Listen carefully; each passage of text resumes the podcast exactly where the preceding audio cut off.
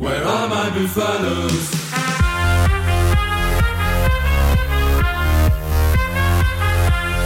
Bonjour et bienvenue dans Démol et Débat, votre émission rugby au cœur du week-end. On va parler forcément de cette première journée de, de Coupe d'Europe, enfin de Coupe d'Europe, vous m'aurez compris, cette, cette compétition qui est plus, euh, voilà, Coupe du, du Meridian Greenwich, plus ou moins. Et pour en parler avec moi, on va retrouver Vincent Bissonnet. Bonjour Vincent. Ouais, salut Baptiste. Et on retrouve également Jérémy Fada. Salut Jérémy. Salut Baptiste. Alors maintenant, on parle de Champions Cup et de Challenge Cup Exactement. définitivement. Voilà. Définitivement, on ne parle plus de Coupe d'Europe. Voilà, et quand on vous dit que Jérémy suit le, le stade toulousain, c'est au sens propre comme au sens figuré, puisqu'il est en direct de Limerick pour nous. Et voilà, tu nous feras monter la sauce concernant ce, ce, dernier match français du week-end entre Toulousains et qui se déplace donc au Munster. Mais avant toute chose, on va commencer avec l'enseignement du week-end pour revenir sur les matchs d'hier, messieurs. Et l'enseignement, c'est que les finalistes sont au rendez-vous. On va commencer avec le champion, Vincent. Euh, voilà, on a retrouvé une belle et une forte équipe rochecaise hier. Ouais, euh, La Rochelle, euh, La Rochelle adore la Coupe d'Europe et ça s'est vu dès la première minute de jeu. Ouais. Euh, une minute de jeu, un essai, euh, Brice Dulin qui a montré la, qui a montré la voie et derrière une, une démonstration de, de, de force, de maîtrise euh, rochelaise. Rien de très surprenant. On savait que La Rochelle avait vraiment, avait vraiment visé ce, ce premier match à domicile pour, euh, bah, pour être à la hauteur, pour, pour rassurer un peu son, son, aussi son public par rapport à un début de saison, euh, on dira correct, mais qui, euh, voilà, qui, qui, euh, qui posait un petit peu, un petit peu question. Euh, voilà, hier, il n'y a pas eu, euh, hier, il n'y a pas eu photo. Voilà, un, un champion à la hauteur et euh, 46-0 à la 50e, 46-12 au- à l'arrivée. Je pense que La Rochelle va se, va se diriger tranquillement vers les, vers les phases finales. Oui, Jérémy, Ouais, La Rochelle. Vas-y, vas-y, vas-y. Non, je sais, je sais pas si tu, si tu me rejoins sur ce point, euh, Vincent, mais bon, ça fait quand même quelques années qu'on qu'on bosse à Midol et qu'on voit ça. C'est que moi, ça me fait me dire que, alors, ils sont champions d'Europe en titre, donc c'est une lapalissade ce que je vais dire, mais euh, définitivement, La Rochelle a changé de dimension sur le, sur le plan européen. C'est que ces équipes qui sont un petit peu en dents de scie sur un début de championnat, mais que dès que l'odeur de la Coupe d'Europe arrive, on a vu ça un paquet de fois. On a vu euh, le Mhm. Stade Toulousain depuis la nuit des temps. On a vu Toulon. il y a quelques années, c'était vrai avec Toulon et Clermont. Et maintenant, ouais. c'est vrai avec La Rochelle. Vous voyez, dès que ça arrive, les mecs, ils ont basculé dans, ils ont basculé en mode Coupe d'Europe. Et comme ouais. par hasard, là, le, les irrégularités ou l'inconstance du début de saison, c'est oublié. Et là, ils vous sortent un match, euh, un match phénoménal. Et pour terminer, euh, grand match, grand joueur. Et là aussi, comme par hasard, prenez les Aldrit, les Carbarlo, les Brice Dulin, des mecs qui ont, qui ont un CV phénoménal. euh, bon, ben voilà, quand, quand ça compte, ils répondent présent. hein. Ouais, Voilà. puis, c'est- déjà l'année dernière, hein, il avait, faut pas l'oublier, le titre de champion d'Europe a été tellement, euh, tellement éclatant, mais sur la, la saison régulière, euh, La Rochelle avait été une équipe euh, assez justement irrégulière, on peut le dire. Ouais. Il était qualifié euh, la dernière journée, on se souvient. Mais sur la Coupe d'Europe, euh, voilà, Brice Dulin disait c'est pas la même excitation, c'est pas le même format, là c'est un sprint. J'ai quand même l'impression que voilà, ce format, il, euh, voilà, il bonifie le, il bonifie le, le Stade Rochelais qui dans ces moments-là, dans, dans l'engagement en conquête, dans, le- dans, dans la maîtrise, euh, est sur euh, vraiment un autre, à un autre niveau de performance.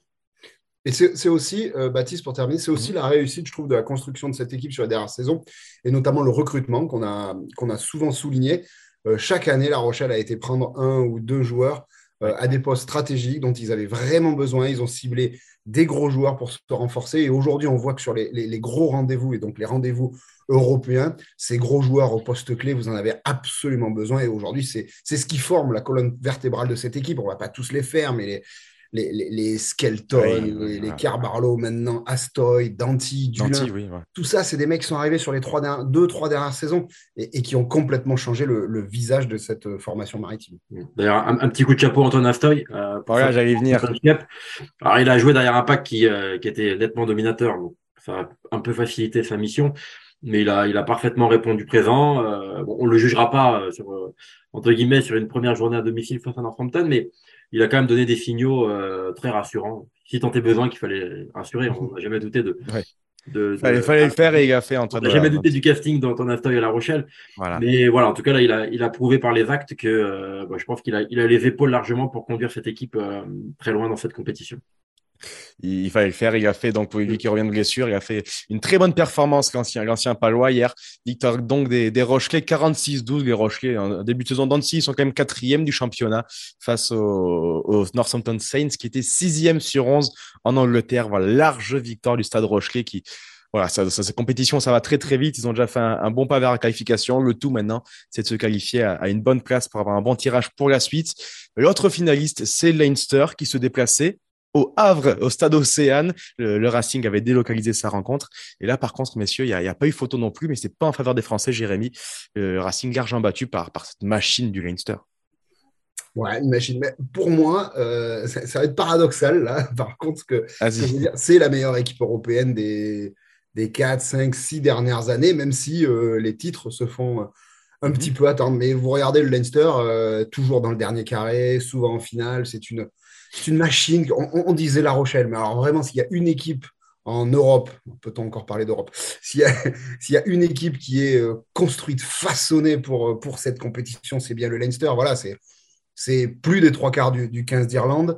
Et euh, moi, je suis quand même impressionné justement sur la régularité de, performance euh, dans le rugby moderne, le rugby de haut niveau, de, cette équipe qui a tout, qui est, qui est, euh, qui est destructrice devant et qui a une, espèce de fluidité dans ses mouvements qui sont alors très à l'irlandaise, c'est-à-dire très répétés, très répétés, pardon, très codifiés. Mais euh, voilà, je, vais juste finir. Moi, j'étais, j'étais dans le stade à la demi-finale l'année dernière, Leinster-Toulouse. Euh, depuis que je bosse à Midi Olympique, sincèrement, je n'ai pas le souvenir d'avoir vu une équipe de club euh, dérouler une performance pareille. C'était, c'était sublime. Et bien là, visiblement, ils sont partis sur les, sur les mêmes standards. Vincent, impressionné aussi parfois. Il y, a, des joueurs et des références. Hein. Forcément, Van der Flier, le meilleur joueur du monde, mais les porteurs, il y, a quelques mecs quand même qui, qui font pareil au Leinster. Non, hier, c'était vraiment une, une, démonstration. Le pire, c'est que les Racingmen, euh, je pense, dans l'engagement, rien à se reprocher. Hein. Ils, sont, ils ont essayé de s'accrocher comme, comme des chiens, mais euh, Leinster avait le ballon euh, 70% du temps. Et puis quand ils l'ont, ils ne ils le lâchent pas. Ils il l'utilisent bien. Hein. C'est, ça m'impressionne. Hier, on avait le débat à la rédaction. Euh, il y en a qui disaient Ouais, mais euh, c'est facile pour eux, ils sont frais, ils jouent pas beaucoup. Je dis Bon, déjà, c'est un peu une image d'épinal, c'est un peu une caricature. Puis surtout, euh, le fait qu'ils, euh, même si effectivement ils, ont une autre manière d'utiliser le, le, temps de jeu des joueurs, mais ah, ce qui est encore plus impressionnant, c'est les repères qu'ils peuvent avoir, les repères collectifs. Euh, justement, ils jouent jamais ensemble et dès qu'ils jouent ensemble, ils sont euh, à l'impression qu'ils jouent ensemble tous les week-ends. Et ça, c'est c'est remarquable. Chacun sait ce qu'il a à faire. Il y a de la continuité. Enfin, on voit le, moindre lancement de jeu, il est il est maîtrisé de, de, de A à Z. C'est physiquement, tactiquement, c'était hier c'était implacable, c'est qu'à le dire. Mais euh, là, où je, te rejoins, euh, en plus, euh, vraiment, Vincent, c'est que cet argument, à la rigueur, on peut l'entendre en fin de saison, au moment des phases finales, mm. mais début décembre, je ne suis pas certain quand même que c'est la fraîcheur physique de deux ou trois mois de compétition qui, qui fait la différence. Non, après, le, rugby, euh, comme tous les sports, reste un fabuleux sport où les choses peuvent basculer sur un match. Et heureusement, sinon, on aurait peut-être eu le Leinster euh, quatre ou cinq fois champion d'Europe ces, dernières saisons. Euh, c'est vrai que, par exemple, la Rochelle, l'année dernière, a réussi à, contrer cette machine.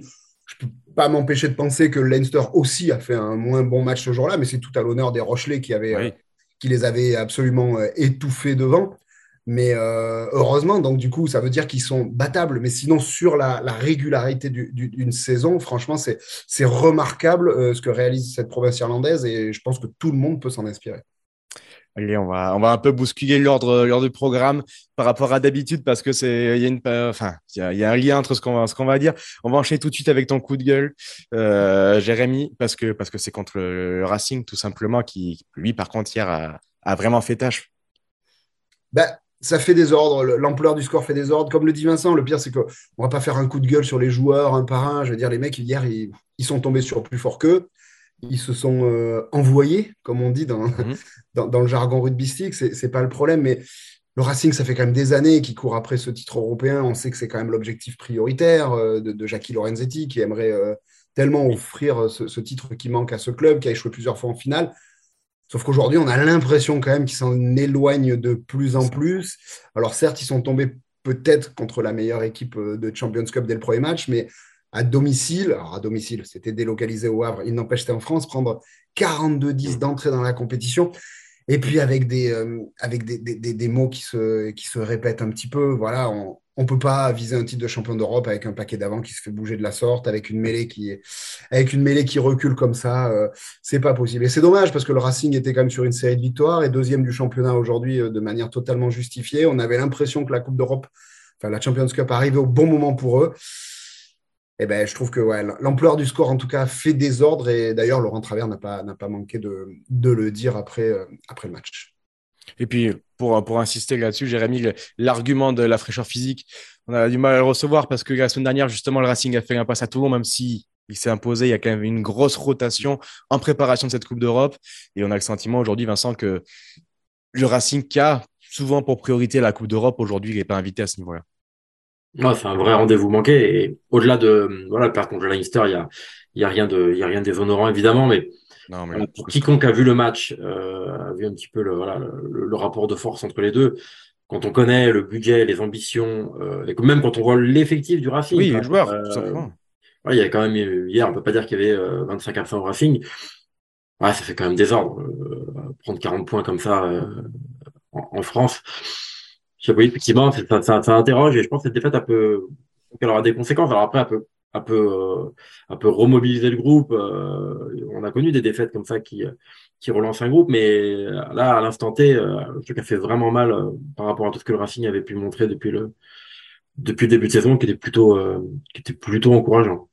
Alors, s'il doit y avoir une petite bonne nouvelle, Baptiste, c'est que le cerveau de la machine du Leinster qui a tellement impressionné hier, Stuart Lancaster sera le patron du secteur sportif du Racing l'année prochaine.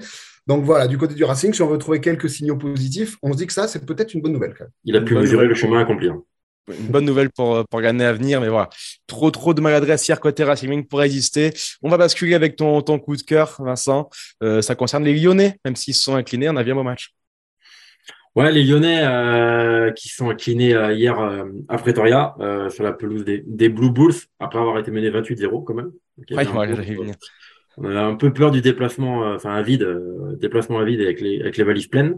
Euh, non, coup de cœur sur les Lyonnais parce qu'hier ils perdent, 42 à 36 et et alors c'est une équipe qui qui souffre d'une d'une certaine inconstance. Xavier Garbajosa, le premier, le le, le, reconnaît. Hein, et, il dit voilà effectivement dans la maîtrise, dans la gestion des, des temps forts, des temps faibles, cette équipe a, une vraie marge de, progression. Mais un coup de cœur parce que voilà, je trouve que c'est vraiment une équipe qui, euh, qui va au bout de ses convictions, euh, qui pratique euh, qui pratique un beau rugby. C'est la meilleure attaque de meilleure attaque de, de top 14. Qui voilà, hier on a encore vu des essais magnifiques avec Dylan Crétin qui se prend pour Cheslin Colby en bout de ligne. Je sais pas si vous avez vu cet, cet mais il est il est magnifique. voilà, donc avec voilà beaucoup de joueurs dynamiques un projet de jeu qui euh, qui prône voilà l'expression euh, des, des, joueurs qui percent euh, sont magnifiques. Je pense à Ethan du Mortier. Donc voilà, je trouve que c'est vraiment une équipe agréable agréable à suivre.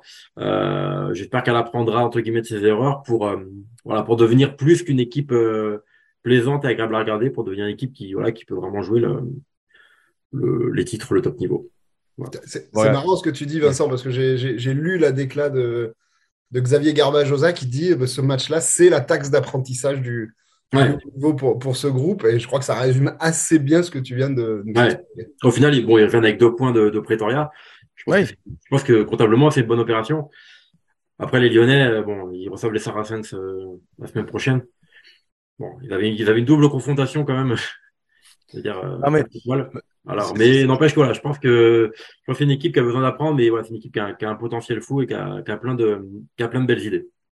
Tu as, raison, Vincent, c'est ça la bonne nouvelle, même si voilà, en étant classé dans un chapeau très reculé, les Lyonnais ont pris un gros tirage donc avec les Blue Bulls et, et, et les Saracens. Aujourd'hui, alors qu'ils menaient 28, ils étaient, ils étaient menés 28-0 à la lumière de jeu, ils ramènent deux points de Pretoria, et double, le double bonus euh, dans cette défaite. Donc c'est 42-36, il me semble, voilà, dans un match fou. De match, on a eu le courage de ramener deux points et dans, dans cette phase de qualification où, où 8 équipes sur 12 sortent, on a voilà, on prend deux points après un journée extérieur, c'est quand même de très très bon augure pour la suite. Euh, on va enchaîner avec la question qui fâche, messieurs. Euh, c'est une question qu'on s'est posée déjà plusieurs fois. Euh, mais voilà, la donne a changé maintenant concernant les, Sud-Africains. Est-ce que, est-ce que leur venue est une bonne nouvelle ou pas? On a déjà eu ce débat ensemble. On, connaît un peu vos avis, chacun, les avis divergent. Est-ce que typiquement, ce match hier, c'est un match de super rugby, ce, ce, ce Blue Bulls Lyon, on a vu voilà, plus de 70 points dans la rencontre. Est-ce que Jérémy, il, ce match, il, il donne un peu de, de, de grain à moudre à tous ceux qui sont pour l'arrivée des, Sud-Africains. Il y a quand même certains avantages à avoir ces Sud-Africains. Est-ce que toi, tu es convaincu ou pas sur l'apport de, ces équipes hein, en Europe? Il y a plusieurs degrés dans ta question sur le, pur euh, plan sportif, oui, évidemment que ça apporte quelque chose dans le sens où, les équipes se mesurent à quelque chose euh, qu'ils ne connaissaient pas forcément, à part les, équipes du RC qui les ont euh, mmh. maintenant dans leur championnat domestique. Mais il y a une première, un premier enseignement, quand même, c'est que les Sud-Africains n'ont pas, ont pas écrasé la première journée de la compétition. Et mmh. la question, elle pouvait se poser avant, hein, parce que à partir du Parce qu'ils sont en finale de l'URC, les deux sont à deux, de, Sud-Africains en finale de l'URC. Tout à fait, notamment quand on voit que Clermont a battu les, Stormers, qui s'avançaient quand même comme une, un prétendant euh, plus que légitime au, titre en, Champions Cup. Donc ça, c'est une, première, euh, une première chose. Après, l'autre volet de la question, mais bon, on pourrait en débattre pendant des heures, c'est en termes d'identité c'est vrai qu'aujourd'hui, de toute façon, bon, je veux dire, cette question-là, elle est révolue, parce que bon, maintenant, il n'y a, plus, a plus lieu de se la poser, mais en termes d'identité, je me, moi, je m'interroge toujours un petit peu au, niveau du, du, grand public. Par exemple, euh, dans une autre émission, la semaine dernière, je disais, est-ce que là, on joue encore à, compter les étoiles? Est-ce que le Leinster, s'il gagne euh, la compétition, est-ce qu'il rattrape Toulouse? Ben, je ne sais pas, parce que c'est une autre compétition. Et si moi, je me pose cette question alors que, je suis journaliste, je me, doute que les supporters doivent se la poser un petit peu. Donc, c'est plus là-dessus où on est un petit peu dans le flou. Il va falloir quand même que cette compétition elle gagne euh, sa légitimité, sa crédibilité pour euh, justement euh, renforcer une forme d'identité qu'on ne perçoit pas trop encore pour l'instant. pour, le grand public, ça rajoute du flou également. Hein. Combien de personnes nous ont dit Sud-Africains en Europe. Vincent, toi convaincu ou pas après cette première journée par, le bien ou non de l'arrivée des, Sud-Africains en Europe? Un peu dans, le même ordre d'idée que, Jérémy. Il y, a, plein de choses qui, m'ont choqué quand j'ai appris que les Sud-Africains venaient en Coupe d'Europe en termes d'identité, de taxe carbone. on peut trouver mille, on peut trouver mille défauts à cette, cette intégration. Euh, mais ce qui m'a plu hier et, ce qui me plaît euh, pour la suite, euh, bah, c'est que voilà, c'est au moins on a euh, on a cette euh, cette adversité en plus. Euh, parce qu'on va pas se mentir, le problème de la Coupe d'Europe de rugby, c'est qu'elle se limite euh, à trois pays concrètement, hein, qui, qui vraiment la victoire. Hein. France, Angleterre, Irlande, nos amis écossais, gallois et italiens qui ont déjà eu des titres, notamment les, les Gallois, mais on va dire que sur la durée, effectivement, euh, sont, sont, vraiment, disparaître quand même. sont vraiment un cran en dessous. Euh, donc, y a, pour moi, il y avait un vrai problème de, de voilà, de, compétitivité à ce niveau-là. Et le fait d'amener des, des Sud-Africains euh, dans la compétition, ça ajoute, euh, ça ajoute pour le coup une, euh, voilà, un, un vrai, un, vrai, une vraie adversité en plus. Et voilà, pour moi, la, compétition n'en est que plus intéressante. Euh, je dirais pas qu'on se rapproche de la, de la Ligue des Champions de foot en termes de, de densité, mais voilà, moins, je trouve dans ce sens-là, ça va dans la bonne direction. Et les, et les matchs d'hier euh, me, me, font penser ça. Euh, quand on voit quand même le, le, le, le, bras de fer qui a été euh, le match entre, entre Clermont et les Stormers, c'était quand même, c'était pas un match de Super Rugby pour le coup, entre guillemets, dans, ça n'a pas fini à 50. Non, non, non. Mais c'était un match euh, de très haut niveau. le, le, le, le Bulls Lyon a aussi été a aussi été très intéressant. Donc voilà, je trouve voilà pour la pour la pour cette compétition, c'est vraiment un pas en avant.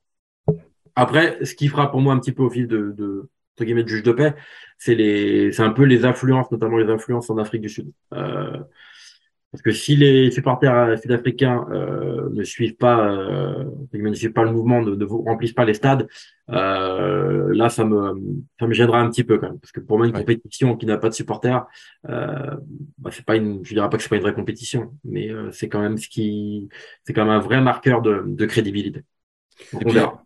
On, peut, enfin, on, se répète, mais, pour tous les désavantages que ça a de se déplacer en, Afrique du Sud, euh, humainement parlant, écologiquement parlant, etc., faire le déplacement d'une compétition ancrée historiquement en Europe pour aller jouer dans des stades vides en, sud-africain, ça ferait vraiment tâche. Je suis d'accord avec toi, Vincent. Alors que certaines de ces franchises, notamment celles qui ne sont pas URC mais qui jouent les, Champions et surtout la Challenge Cup, reçoivent euh, en Europe, en Italie notamment. Donc euh, voilà, c'est des réflexions qu'on aura à l'avenir. On verra donc comment, comment s'adaptent les, Sud-Africains, comment continue de, de se passer l'adaptation des Sud-Africains. En tout cas, hier, ils ont remporté deux de leurs trois rencontres, nos amis Sud-Africains, pour leur, pour leur entrée en Champions Cup on finit, messieurs, l'émission comme toujours avec le prono.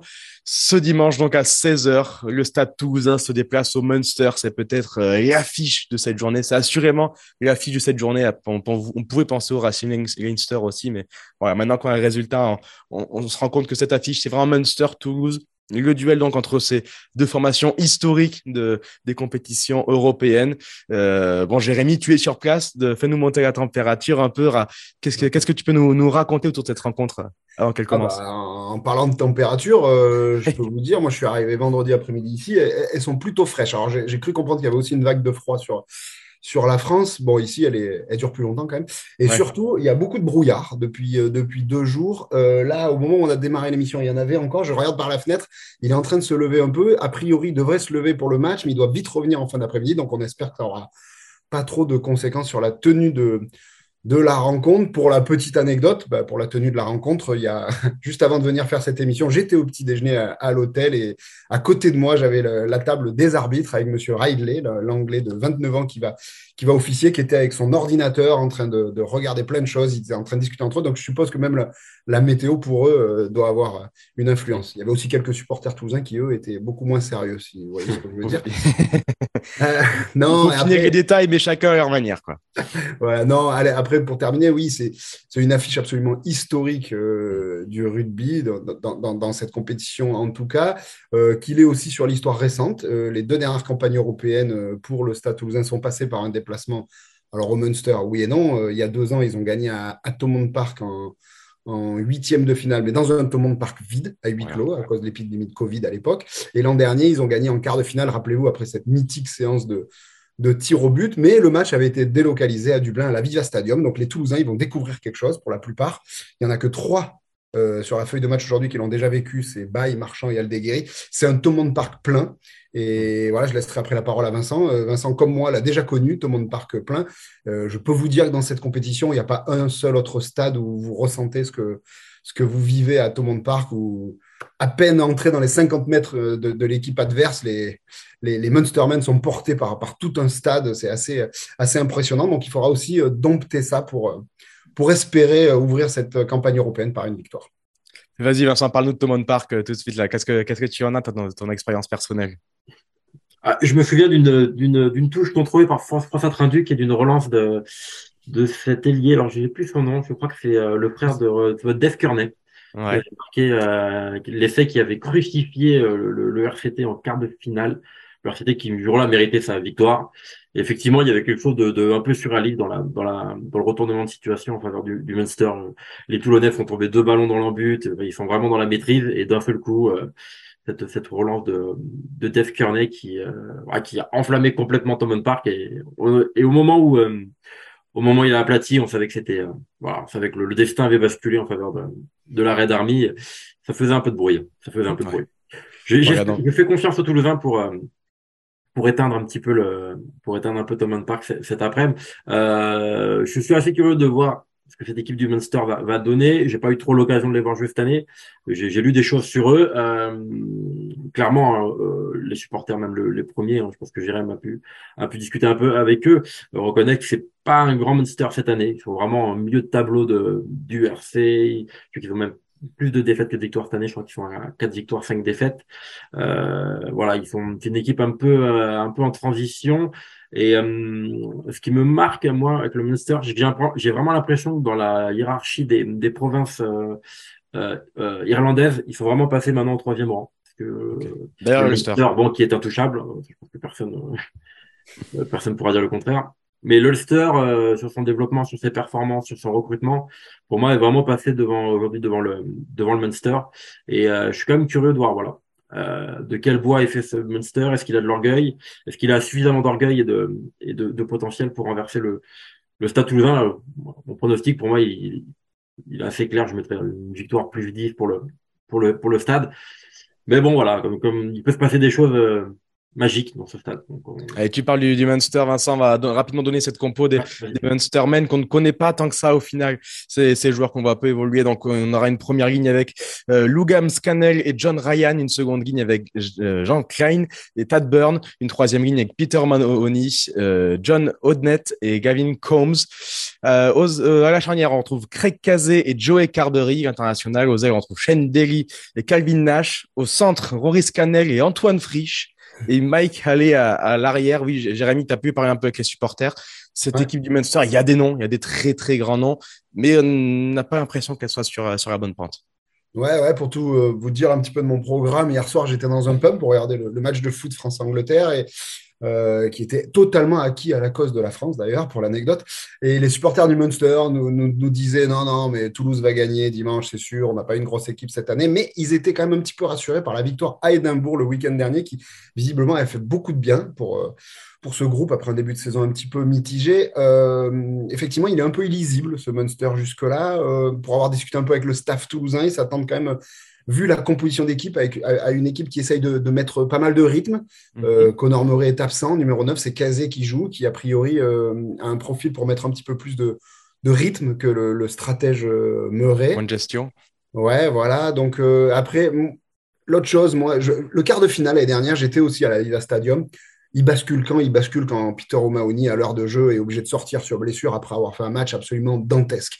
Et je crois que ce, le Munster aujourd'hui est, est très très dépendant de son capitaine Peter Mahoney, qui est un des, un des meilleurs troisième lignes euh, d'Europe, c'est une évidence. Tagburn aussi en deuxième ligne, qui est un joueur énorme. Bon, il, reste deux, deux, trois très gros joueurs comme ça.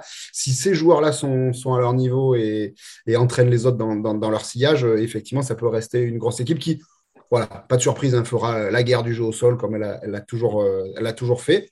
Euh, je vais terminer ouais, sur euh, la compo par contre du stade toulousain. Tu veux peut-être. je, vais, je vais la donner de suite, comme Allez, ça tu pourras enchaîner derrière Jérémy si tu veux. Les Toulousains alignent donc une première ligne avec Netty, Marchand et Aldeguerri. Une seconde ligne avec euh, Arnold et Meafou. Une troisième ligne, Jelonge, Placine et Roumat. Dupont, capitaine en 10, associé à Ntamak. Lebel et Capozzo aux ailes. Aki et Delib au centre. Et Ramos à l'arrière. Tu vas nous en parler de cette équipe. On retrouve également parmi les surprises, Cyril Bay sur le banc, Faumina sur le banc, tout comme Flamand, Willis qui, avait, qui, qui était titulaire la semaine dernière, ou encore Yuka Tozan, numéro 23. Qu'est-ce que tu peux nous dire cette compo? Il y a plusieurs choses à noter quand même.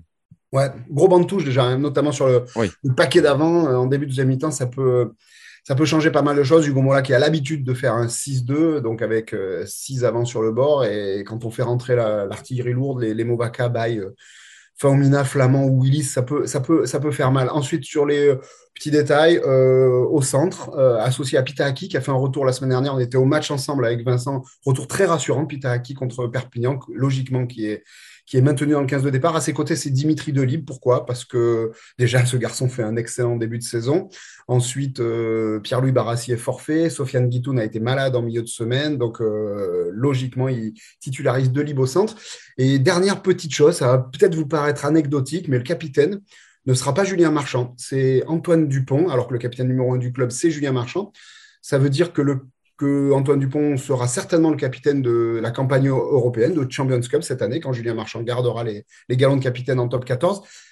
Et si on essaye de déceler les raisons, on a du mal à ne pas penser que Antoine Dupont, aujourd'hui, il a pris une telle dimension. On le sait, il est capitaine du 15 de France, il côtoie souvent les arbitres étrangers.